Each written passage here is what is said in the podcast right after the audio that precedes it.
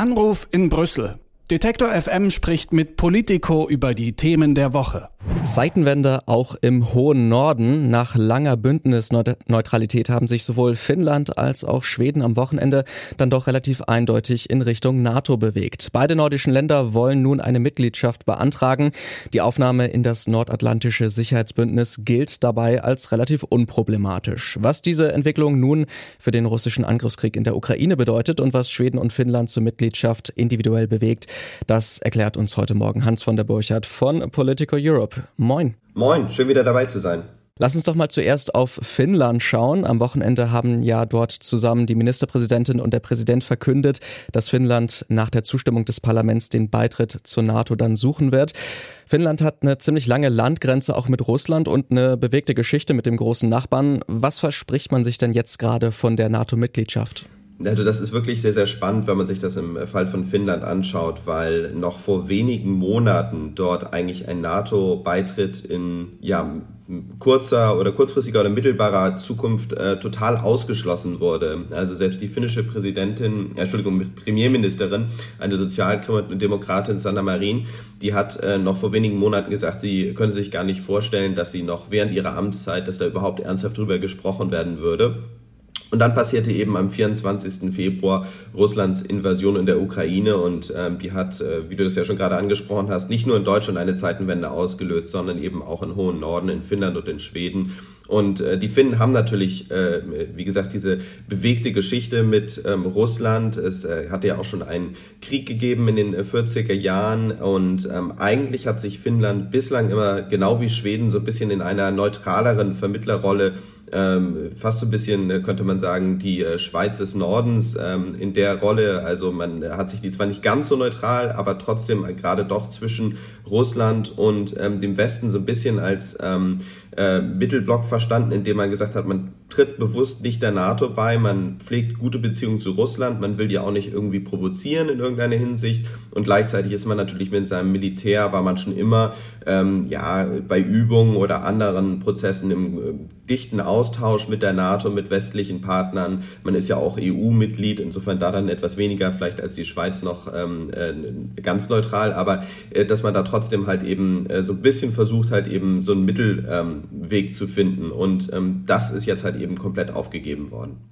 den Mittelweg finden. Das war ja auch immer so ein bisschen die Rolle Schwedens. Tatsächlich seit napoleonischen Zeiten ist man relativ bündnisneutral geblieben, auch was die ganzen Kriege in den nachfolgenden Jahrhunderten angeht. Ähm, wenn jetzt alles nach Plan läuft, wird Schweden trotzdem relativ bald dann NATO-Mitglied. Was bedeutet das denn für Schwedens neutrale Außenpolitik? Ja, auch Schwedens neutrale Außenpolitik äh, wird sich da dann natürlich doch deutlich mehr noch in dieses westliche Bündnis ähm, rein integrieren. Allerdings, wie ich da auch schon gerade beim äh, Fall von Finnland sagte, äh, war ja Schweden jetzt auch schon seit vielen Jahren ein EU-Mitglied, hat sich also da auch nicht so ganz äh, komplett neutral ähm, sozusagen jetzt äh, abgeschottet oder so in irgendeiner Hinsicht, sondern hat sich natürlich schon immer in dieses Konzert der EU-Außenpolitik eingefügt, ähm, die er dann auch mit gemeinsamen Entscheidungen dort ähm, außenpolitische Positionen vertritt.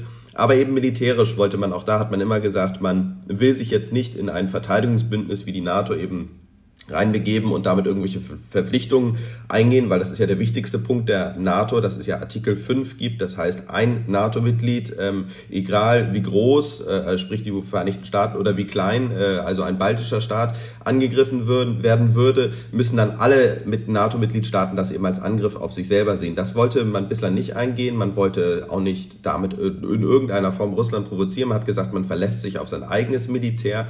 Die haben, Schweden haben ja gleichzeitig aber auch immer schon in den letzten Jahren Jahren Probleme gehabt mit Provokationen, mit irgendwelchen russischen U-Booten, die dann da in den äh, Scheren vor Stockholm zum Beispiel auftauchten. Und ähm, ja, auch dort eben diese Zeiten wenn jetzt durch die Invasion Russlands in der Ukraine, dass man ganz klar gesagt hat, äh, das ist jetzt eben kein Partner mehr Russland, mit dem wir uns auf irgendwelche Absprachen verlassen können, auf irgendwelche Garantien, auf irgendwelche Sicherheit. Also Russland hat da ja das Völkerrecht und internationale Abkommen wirklich mit den Füßen getreten. Auch Garantien, die Russland äh, zum Beispiel der Ukraine damals in den 90er Jahren gegeben abgegeben hat, Sicherheitsgarantien, als die Ukraine ihre Atomwaffen abgegeben hat, an Russland sogar noch abgegeben hat.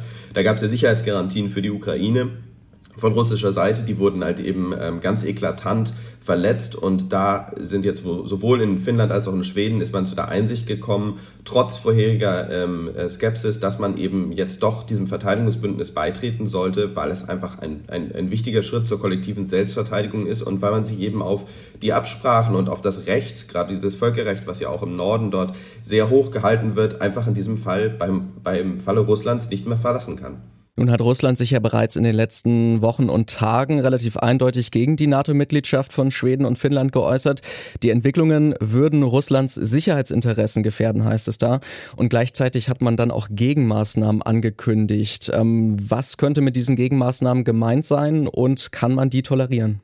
Naja, also da muss man vielleicht noch ein bisschen ausholen. Also es gibt ja ähm, da diesen Mythos, den Russland ja auch teilweise durch so eine Propaganda immer versucht zu pflegen, dass ja man durch eine aggressive NATO-Expansion ähm, sozusagen gefährdet werden würde und das ja auch nur der Grund sei, warum man in der Ukraine eingefallen sei etc. Da muss man äh, einfach mal schauen, dass äh, erstens NATO natürlich ein Verteidigungsbündnis ist und zweitens ja eben die Beitritte zur NATO, ähm, wie das ja zum Beispiel auch durch die Ukraine schon äh, 2008 gewünscht wurde, ja vor allen Dingen aus Sorge eben äh, äh, geschehen sind, dass man eben einen sehr unberechenbaren und aggressiven Nachbarn, sprich Russland, in der Umgebung hat. Und ähm, dass eben dieser Nachbar, das sieht man ja eben sehr deutlich, Länder angreift, die nicht in diesem starken Verteidigungsbündnis sind und damit auf diese gegenseitige ähm, kollektive Verteidigung zählen können. Zum Beispiel eben die Ukraine, die nicht NATO-Mitglied ist. Insofern ähm, hat sich da Russland halt wirklich auch ins eigene Bein geschossen, dass man eben gesagt hat, man will nicht die NATO näher an seine Grenzen bringen und jetzt das eben doch dadurch erreicht, dass man eben so eklatant zeigt, dass eben Russland kein verlässlicher Partner ist, äh, dass Russland das Völkerrecht und alle möglichen Absprachen bricht und dort eben einen aggressiven Krieg in Europa im ähm, 21. Jahrhundert halt eben vom Zaun bricht, der ja auch wirklich äh, furchtbare Folgen für Zivilisten, äh, für Städte und viele für viele Menschenleben bringt. Und das, äh, das, das hat eben jetzt dazu eben diese beiden Länder, äh, muss man ja nochmal sagen, also in, in Finnland war, glaube ich, noch vor wenigen Monaten die Zustimmung für einen NATO-Beitritt äh, bei unter äh, 30 oder unter 20 Prozent und das hat komplett gekippt. Also auch in Schweden und in Finnland äh, sind beide Sozialdemokraten eher immer skeptisch. Äh, die schwedische Premierministerin Andersson äh, war persönlich eigentlich immer politisch mit ihrer Part, äh, Partei dagegen gewesen und das hat sich jetzt komplett geändert. Insofern hat, äh, wenn es wirklich das Ziel war von Russland hier eine NATO-Erweiterung zu verhindern, hat man hat man das komplette Gegenteil erreicht, so wie er sowieso in diesem Krieg Russland ähm, eigentlich äh, ziemlich viel das Gegenteilige erreicht hat bislang von dem, was es ähm, erreichen wollte. Insofern jetzt noch auf den äh, zweiten Schritt der Frage, was das für Folgen haben könnte.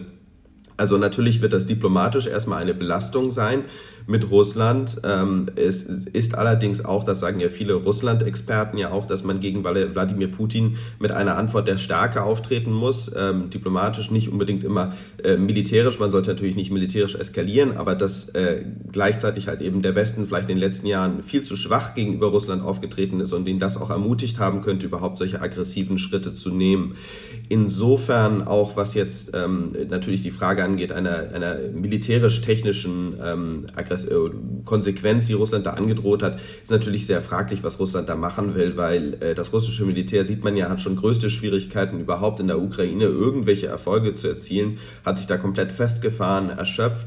Man muss natürlich jetzt weiterhin durch geschickte Diplomatie, auch durch geschickte Signale gegenüber Russland klar zeigen, dass man das Ganze nicht in einen großen Krieg eskalieren will, dass es hier eben nicht um einen Krieg NATO gegen Russland geht, dass man versucht, Russland zu einer diplomatischen Lösung in der Ukraine zu bringen, wo die natürlich nicht über den Kopf der Ukraine hinweg entschieden werden darf aber dass es hier eben nicht darum geht, äh, das jetzt irgendwie weiter zu eskalieren.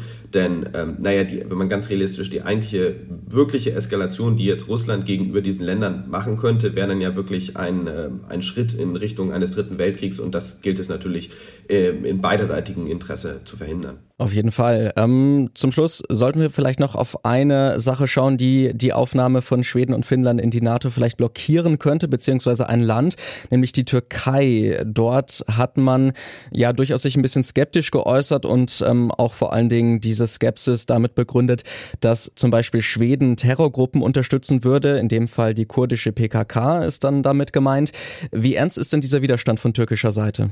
Ja, also da fragen sich alle so ein bisschen, was will denn eigentlich die Türkei? Weil es ist natürlich ähm, ja so, so, so Schienenbeitreterei jetzt in diesem Entschuldigung, in diesem Moment natürlich ähm, doch sehr verwunderlich und ärgerlich für die NATO. Gestern die Signale, die ja beim informellen NATO-Außenministertreffen in Berlin kamen, zum Beispiel von amerikanischer Seite, von, auch von Jens Stoltenberg, äh, dem NATO-Generalsekretär und auch von Annalena Baerbock, der deutschen Außenministerin, die dieses informelle Treffen dort ähm, organisiert hat, äh, waren alle, dass man davon ausgeht, dass, äh, dass man solche ja, Widerstände im Gespräch doch lösen kann und dass man nicht davon ausgeht, dass das dauerhaft jetzt ähm, den Beitritt von Schweden und Norwegen aufhalten wird. Also ähm, Annalena Baerbock hat konkret gesagt, man, man geht davon aus, dass äh, Deutschland wird sich dafür einsetzen, dass es wirklich einen schnellen Beitritt gibt, dass es keine lange Wartephase gibt, äh, wo beide Länder dann noch nicht mehr NATO-Mitglied sind, aber gleichzeitig sozusagen exponiert sind äh, gegenüber Russland, weil sie ja ihre